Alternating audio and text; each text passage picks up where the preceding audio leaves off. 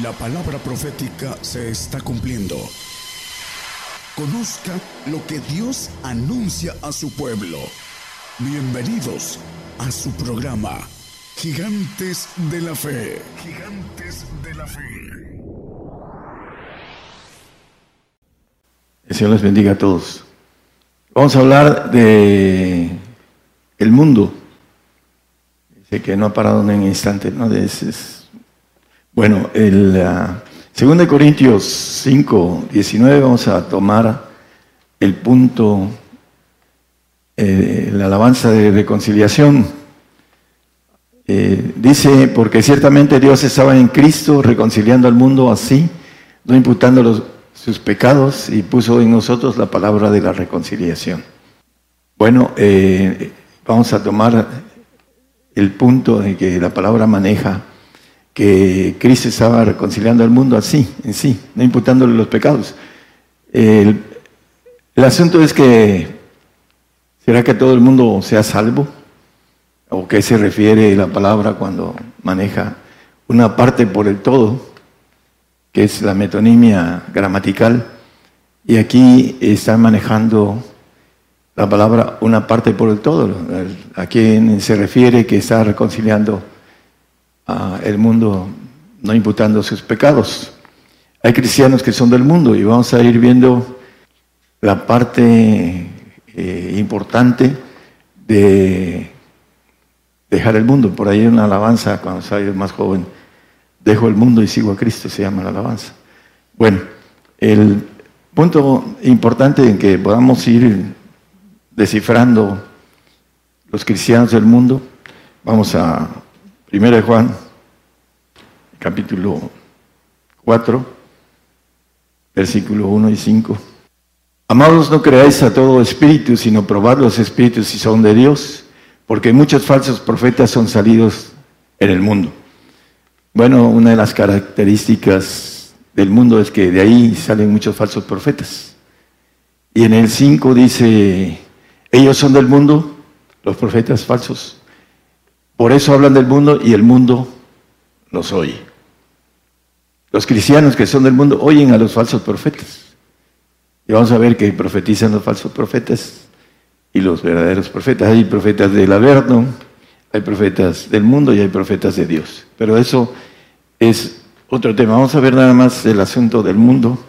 Vamos a ir, sí, vamos a ver algunos detalles importantes con relación a por qué eh, los falsos profetas hablan del mundo, qué es lo que dicen y por qué el mundo los oye, ¿no? Vamos a, eso sí lo vamos a ver. La primera de Juan 2, 15 al 17 también nos habla que no amemos el mundo, al mundo ni las cosas que sean en el mundo. Si alguno ama al mundo, el amor del Padre no está en él. Aquí es claro la palabra que el que ama al mundo no tiene al Padre. Eso es una premisa de la palabra hablando de esto, una premisa de verdad, porque la palabra es verdad y maneja eh, que el que ama al mundo no tiene al Padre. Algunos dicen papito lindo y lo que sea, pero son del mundo. Y el punto importante es que para ganarse el amor del Padre no hay que amar al mundo, no hay que amar a los hijos, hablando de más que a Dios. No estoy hablando que no lo se amen. Hay que amar más mujeres, así lo dice la palabra. Hay que amar más los, al trabajo, al dinero, a lo que sea. Amarás a tu Dios sobre todas las cosas. Ese es el primer mandamiento.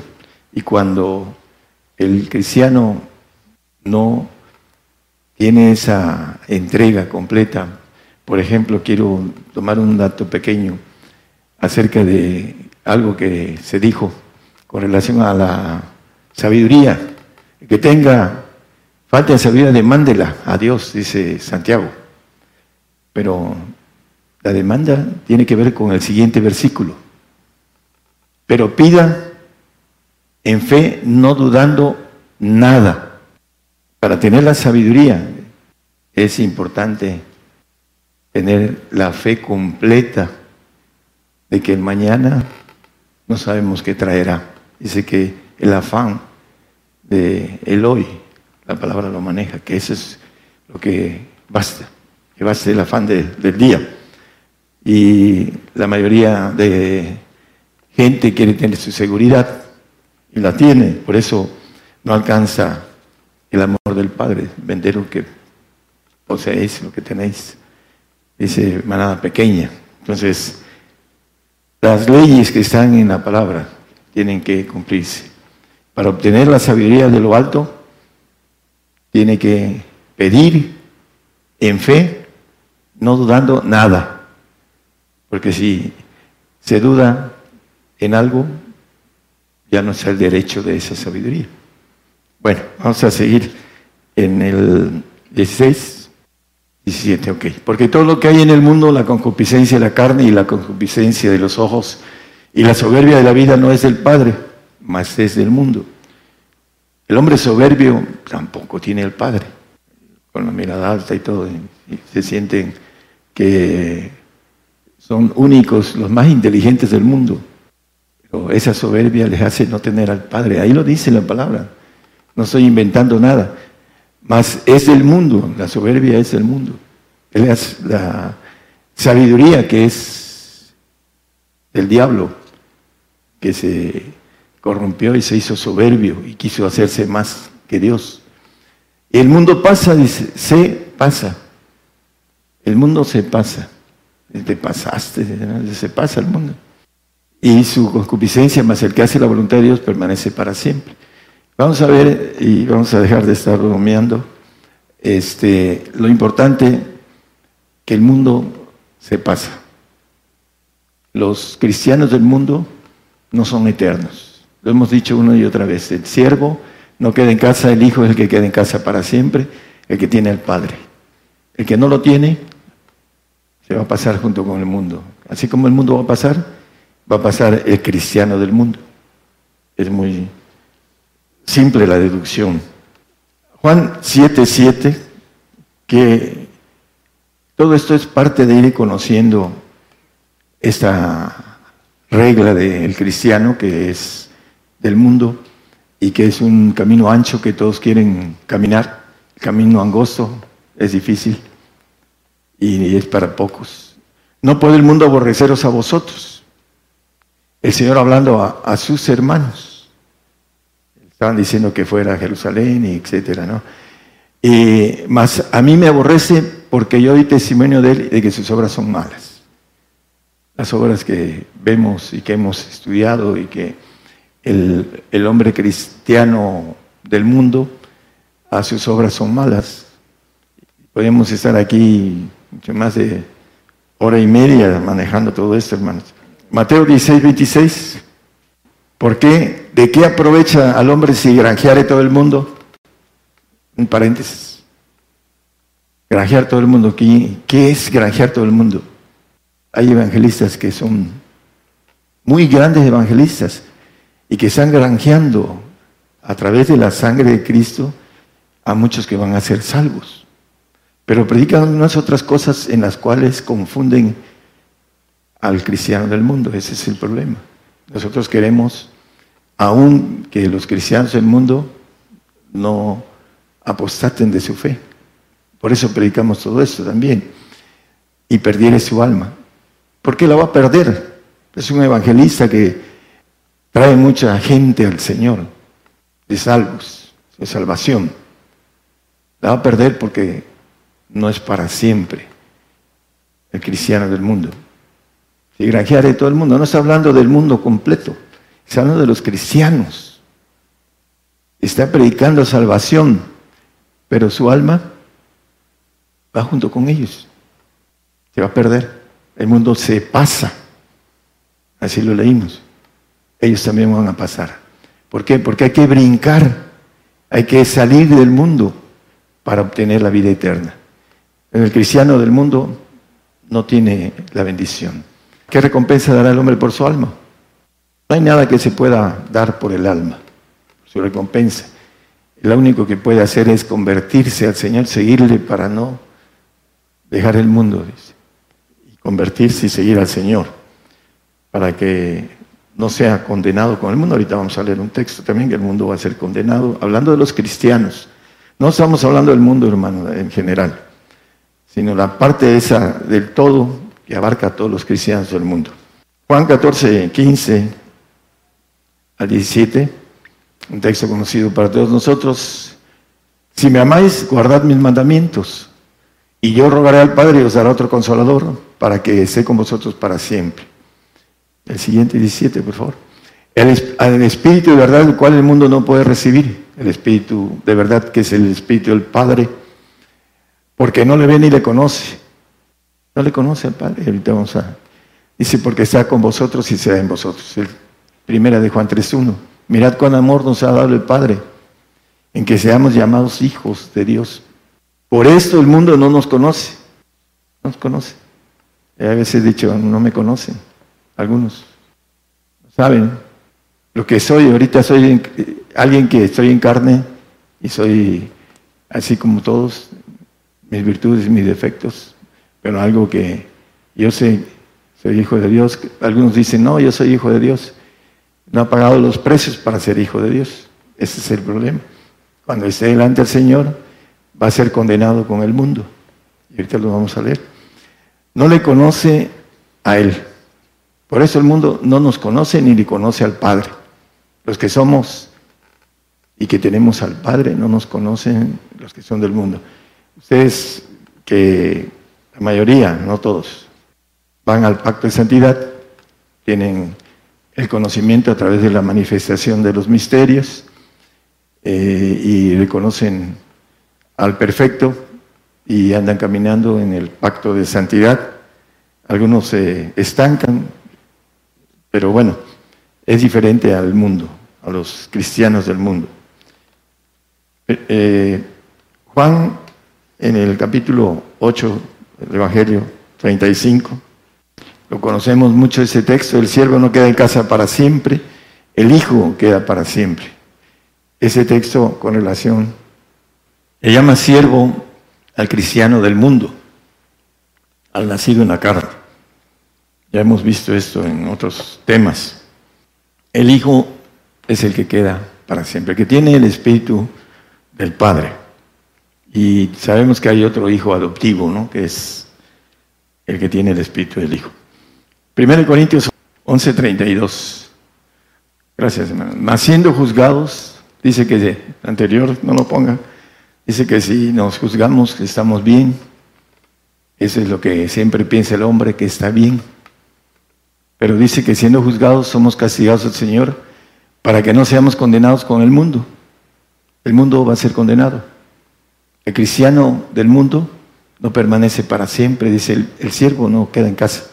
El que queda en casa es el hijo. Entonces, las condiciones para dejar de ser siervo nos las va diciendo la palabra. Hebreos 12:8. Mas si estáis fuera del castigo del cual todos han sido hechos participantes, luego sois bastardos y no hijos. El texto que leímos dice que el Señor nos castiga para que no seamos condenados con el mundo. El pacto de santificación es de castigo. En el 12.10 dice que el Padre de las luces nos castiga para que recibamos su santificación. Ahí dice, y aquellos a la verdad por pocos días nos castigaban como a, ellos les parecía. Mas este, hablando del Padre de los Espíritus, para lo que nos es provechoso, para que recibamos su santificación. Ese eh, pacto, el cristiano del mundo no lo quiere y se aferra a la paz del mundo. Vamos a ver eh, en Juan 14, 27, el Señor nos habla de la paz del mundo y la paz de Él. La paz os dejo y mi paz os doy, no como el mundo la da, yo la doy, yo os la doy. No se turbe vuestro corazón ni tenga miedo. Dice que la paz del Señor no la da el mundo, para en otras palabras. Y el, mundo anda buscando la paz, anda buscando la seguridad, anda buscando el bienestar, anda buscando ah, todo lo que es ah, bueno en esa vida para ellos, porque aman la concupiscencia del mundo, dice la palabra. Y aquí dice, no se turbe vuestro corazón, ni tenga miedo. Creed en mí, etcétera, ¿no? Ah, vamos a el nombre de paz, Daniel 8:25. El mayor peligro, hermanos, para los del mundo, los cristianos que son del mundo, que andan haciendo proselitismo de paz, casi siete mil iglesias en la capital hicieron un proselitismo, una marcha de paz, los cristianos. Andan buscando la paz del mundo, pero el Señor dice, eh, la paz que yo doy no, no es como la que el mundo da engañosa. Y aquí viene la parte importante de la paz que va a traer el, el personaje que le llama inicuo y que va a engañar a muchos con la paz. Dice que con paz destruirá a muchos. Y con su sagacidad hará prosperar el engaño en su mano y en su corazón se engrandecerá y con paz destruirá a muchos. Y contra el príncipe los príncipes se levantará, más aún, más sin manos será quebrantado el anticristo que viene con... Ahorita todavía no está la, la guerra terrible que viene. Terrible, dentro de poquito vamos a estar inmersos en algo terrible. Pero viene el hombre a calmar todo, con paz, paz engañosa, paz del mundo. Y muchos van a ser engañados. Dice el segundo de Tesalonicenses 2, 3, que no nos engañe nadie, en ninguna manera porque no vendrá sin que venga antes la apostasía y se manifieste el hombre pecado, el hijo de perdición. El hombre que va a traer la paz. Ese hombre de pecado va a engañar a los del mundo. Aún, hermanos, aún los santos que son escogidos, dice el, el Señor, que aún pueden ser engañados.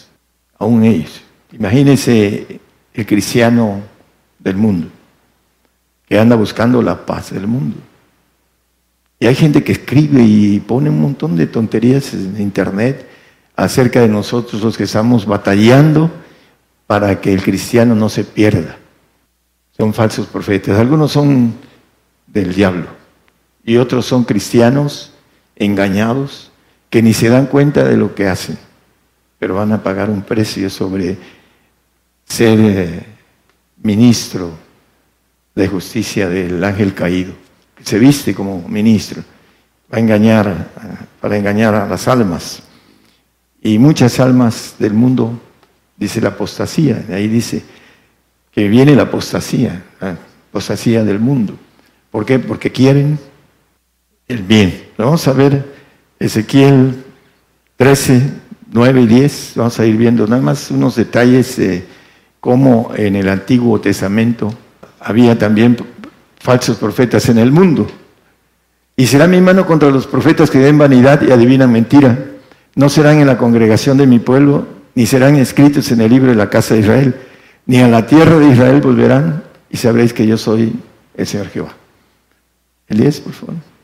Por tanto, y por cuanto engañaron a mi pueblo, diciendo paz, no habiendo paz, y el uno edificaba la pared, y aquí que los otros la encostraban con lodo suelto. Es que la pared se caería. ¿no? En este, eh, no habiendo paz, engañaron al pueblo. Jeremías 14, 13, vamos a ver varios pasajes de, varios profetas. Y yo dije, ah, ah, Señor Jehová, he aquí que los profetas les dicen, no veréis cuchillo ni habrá hambre en vosotros, sino que en este lugar os daré paz verdadera. Los falsos profetas que profetizan paz, así como viene el profeta anticristo hablando de paz.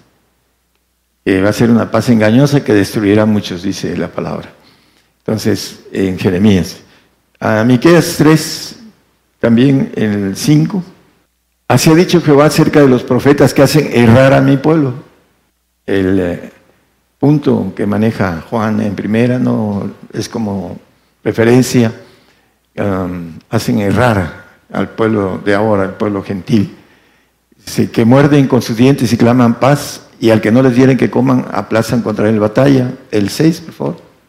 Por tanto, de la profecía se os hará noche y oscuridad del adivinar, y sobre los profetas se pondrá el sol, y el día se entenebrecerá sobre ellos. El siguiente, se van a, a la ira. Y serán avergonzados los profetas y confundiránse los adivinos, y ellos todos cubrirán su labio porque no hay respuesta de Dios. Estos falsos profetas que son creyentes en Jesucristo, que se dicen profetas porque van a un lugar a estudiar escatología, esa es la profecía, y empiezan a hablar que son profetas. Pero adivinan, adivinan como dice la palabra, y también mienten porque no tienen, la palabra dice que fue traída por los santos hombres inspirados por el Espíritu Santo. Dice el eh, apóstol Pedro. Pero hay algo más eh, también que quiero ah, manejar sobre esto.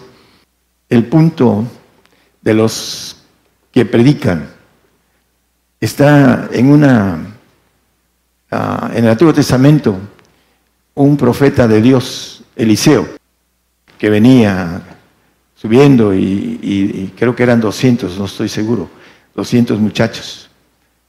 Y le dijeron, calvo, calvo, sube. Y él se molestó tanto que le mandó dos osos y mataron 42 muchachos. Mató 42 muchachos el, el profeta Eliseo, porque le dijeron calvo. ¿Por qué los mandó a matar con dos osos? Eran estudiantes de escatología. Eran profetas de escuela, no eran de Dios. Eh, se metieron con él y los mató. Si hubiesen sido profetas de Dios, ungidos de Dios, jamás hubiese hecho eso. Muy sencillo. Van a las escuelas y regresan con título de profetas. Soy profeta de Dios. Son los que engañan y hacen errar al pueblo de Dios porque dicen, todo está bien, hay paz. Viene el Señor pronto por su iglesia y andan adivinando. A pesar de que la palabra dice otras cosas, no tienen oído para rectificar, porque son soberbios la mayoría. la gente humilde es la que alcanza a decir, soy equivocado. Voy a rectificar, porque es importante estar bien con Dios, no con el hombre ni con las ganancias que pueda dar el hombre. Gálatas 6, 14. El apóstol Pablo. Más lejos esté de mí gloriarme, sino en la cruz de nuestro Señor Jesucristo, por el cual el mundo me es crucificado a mí y yo al mundo. La cruz de Cristo es personal. Dice, el que no toma su cruz y me sigue, no es digno de mí, es para acá. Pero aquí es doble. Dice, yo soy crucificado, me es crucificado a mí y yo al mundo. Doble crucifixión, el apóstol. Y eso es lo que el, cristiano no entiende, que el mundo no debemos de crucificar. Y el mundo abarca, envuelve a la misma familia cristiana que tenemos. Por eso nos aborrece en la familia porque no somos de este mundo. Con los que salimos de este mundo, nos aborrece el mundo. Así lo leímos en un texto. Dice, eh, a mí me aborreció primero, dije el Señor. Entonces, si no, no somos aborrecidos, todavía tenemos un pie en el mundo y un pie en el Señor, y estamos participando, cuando venga el castigo, en la santificación, podemos ser pueblo santo porque el pueblo santo es el de menor categoría en el reino de Dios. Pero si nosotros queremos crucificar el mundo y que el mundo nos crucifique, tenemos que hacer lo que nos dice la palabra. ¿Para qué? Para ser aborrecidos de todos. Así dice que vamos a ser aborrecidos de todos. Es parte de esto, hermanos. Vamos a Juan 16, 33. Esas cosas os he hablado para que en mí tengáis paz. En el mundo tendréis aflicción, mas confiad, yo he vencido al mundo. Algo importante. En el mundo tendremos aflicción. Dice el Señor, tendremos aflicción. ¿Por qué queremos paz? Si el Señor nos está diciendo que tenemos aflicción y que dice también la palabra en Pedro que esa aflicción es agradable a Dios, en el 2.20 de Pedro, de segunda. No es un texto que traigo, pero ahí maneja eh, que si sufrimos, sois afligidos, si lo sufrís en la mitad del texto, esto ciertamente es agradable delante de Dios. En el mundo tendréis aflicción y es agradable delante de Dios. ¿Por qué? Estamos saliendo del mundo. Eso es lo que nos está diciendo la palabra en el 16:33. Más confiado, yo he vencido al mundo. Hay gente eh, que tiene la fe de vencer al mundo, que son los santos. En 1 Juan 5, 4 y 5. Porque todo aquello que es nacido de Dios vence al mundo. ¿Quién es el nacido de Dios? El que tiene el Espíritu del Señor. Y que tiene frutos. Y que tiene fe entre esos frutos. Los dones vienen de la fe. El don de fe viene del Espíritu Santo, pero los frutos vienen del Espíritu del Señor. Y aquí con toda claridad dice que todo aquel que es nacido de Dios, el que tiene el Espíritu del Señor, dice, vence al mundo, y esa es la victoria que vence al mundo, nuestra fe. ¿Quién es el que vence al mundo? Sino el que cree que Jesús es el Hijo de Dios. Bueno, hablando del punto de los mandamientos para obtener el Espíritu del Señor. Entonces, este eh, es el que va a vencer al mundo. Eh, habrá unos que tengan el Espíritu del Señor muy pequeño, muy en, embrión, que pues se puedan perder por no haberlo hecho crecer. El 5 está ahí incluido. Ok, el 6, por favor, ya, hasta ahí. Ese es Jesucristo que vino por agua y sangre, y no por agua solamente, sino por agua y sangre, y el Espíritu es el que da testimonio, porque el Espíritu es la verdad. Bueno, hablando del pacto de santificación, el Salmo 55, que lo conocemos todos, dice, juntando a mis santos, los que hicieron pacto conmigo con sacrificio. Esa es la sangre, el pacto de sacrificio, el que debemos, de tener mínimo para salir del mundo y no ser castigados con el mundo, como dice la palabra. En Jeremías 28.8 nos dice lo que predicaban los verdaderos profetas de Dios. Ya conocemos nosotros este pasaje. Pero para los hermanos que nos están escuchando, los profetas que fueron antes de mí y antes de ti en tiempos pasados profetizaron sobre muchas tierras y grandes reinos de guerra y de aflicción y de pestilencia. El Señor Jesucristo en su hablando de Mateo 24, en el pasaje de Mateo, él profetiza de reinos, dice, de guerras, ah, de aflicción, de hambre. Oiréis guerras y rumores de guerras, etcétera, ¿no? Maneja eh, al principio, estamos en, en esos tiempos, pero vienen las guerras, donde nación contra nación y reino contra reino se harán guerra, se levantará nación contra nación y reino contra reino, y habrá pestilencia y hambre y terremotos en por los lugares. Bueno, la mayoría de cristianos que son del mundo dicen, esto no es para nosotros, esto es para los que andan mal. Así lo dicen. Y, cuando ahí dice la palabra que van a ir contra los santos y los van a vencer y los van a matar y la sangre de los santos, etcétera, etcétera, en todo Apocalipsis, dice, no, es que se hicieron santos en el transcurso de ese tiempo. Y maneja muchas cosas para salvarse de la aflicción. En el mundo tendréis aflicción, tendremos, tendremos castigo. El Señor nos juzga y nos castiga para que no seamos condenados con el mundo, con los salvos. Entonces, hermanos, cada uno esto es personal para los que nos están escuchando. ¿Quiere usted ser salvo? ¿O quiere usted santificarse?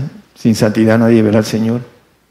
Eso es lo que deseamos del salvo, del cristiano del mundo que está, ah, como dice el 13-11 de Romanos, están durmiendo, conociendo, y eso conociendo el tiempo que ya es hora de levantarnos del sueño, porque ahora nos está más cerca nuestra santificación, lo que quiere decir, que cuando creímos. Entonces, hay que levantarse del sueño para los que duermen, como dice el salmista en el, en el 13, 3 y 4, no diga, mi enemigo vencilo, no sea que duerma en muerte, dice, por ahí.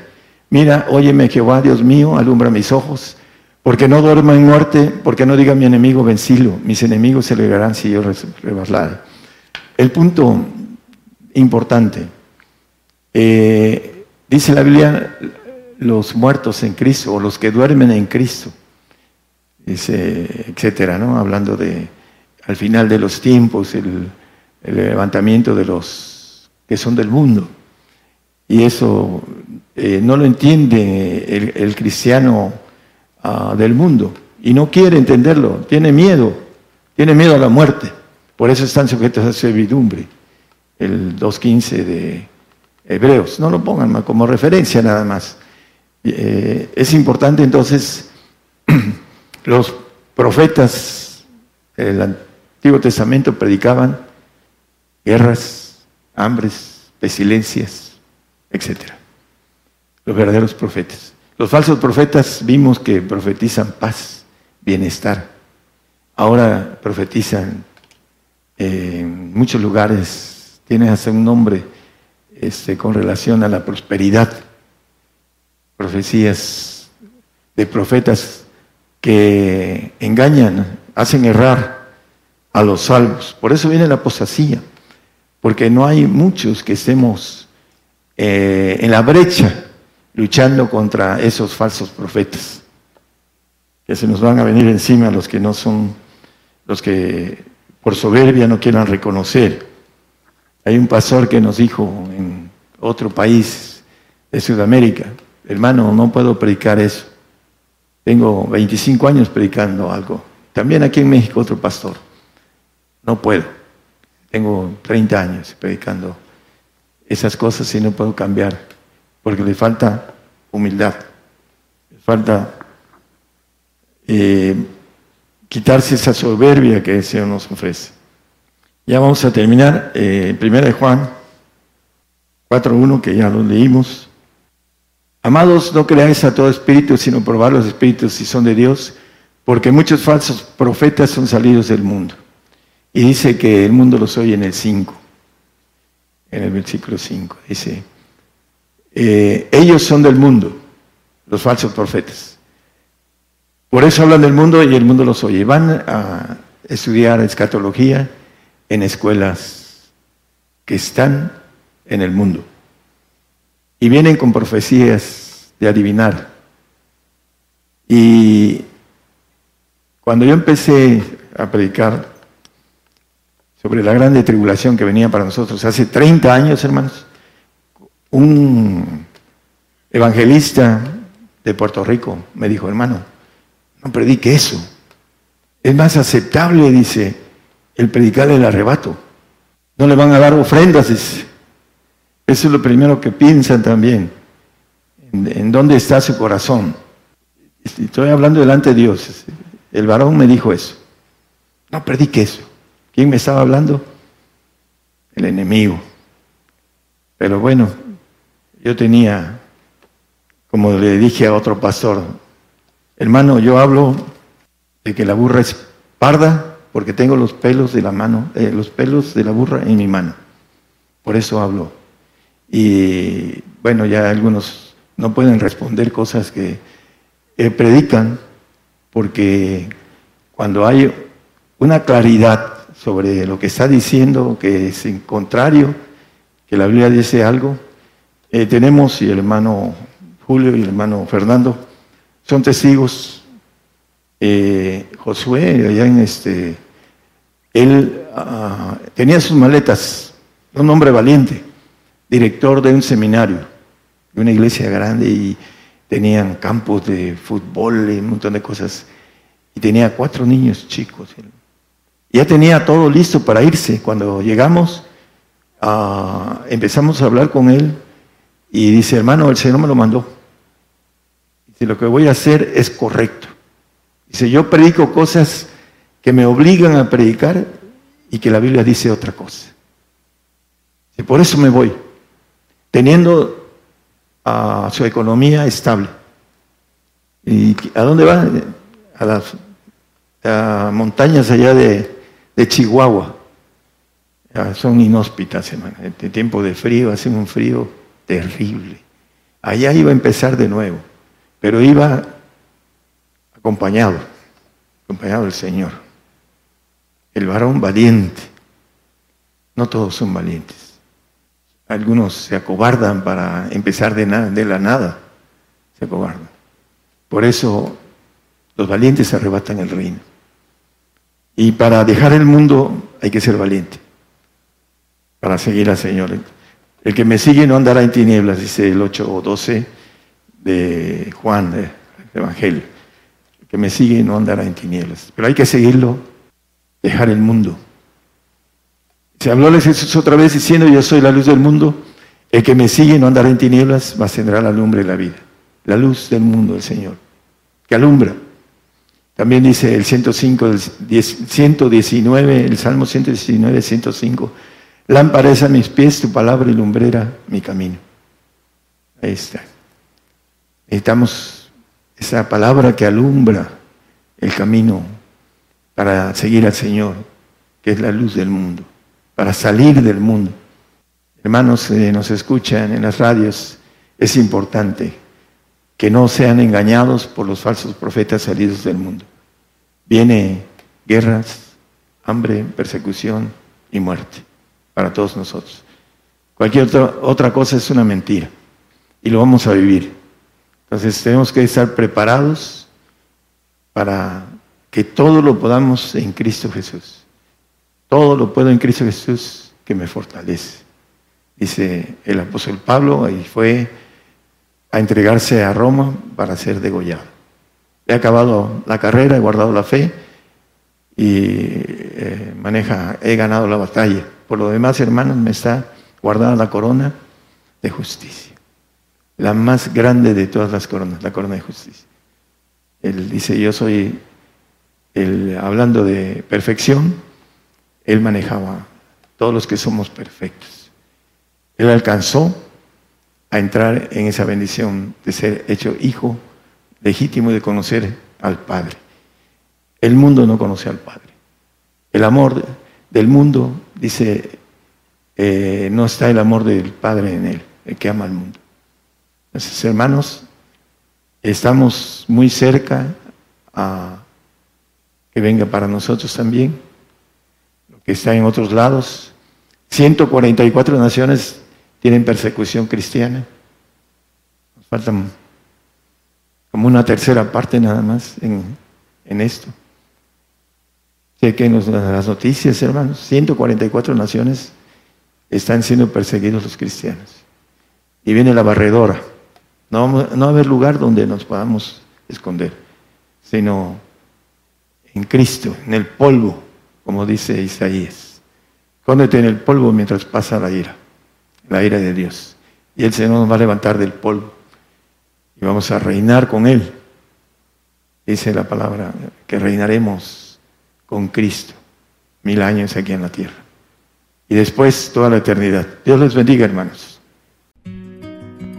Por el día de hoy hemos conocido más de la palabra profética más permanente que alumbra como una antorcha en un lugar oscuro hasta que el día esclarezca y el lucero de la mañana salga en vuestros corazones. Esta ha sido una producción especial de Gigantes de la Fe.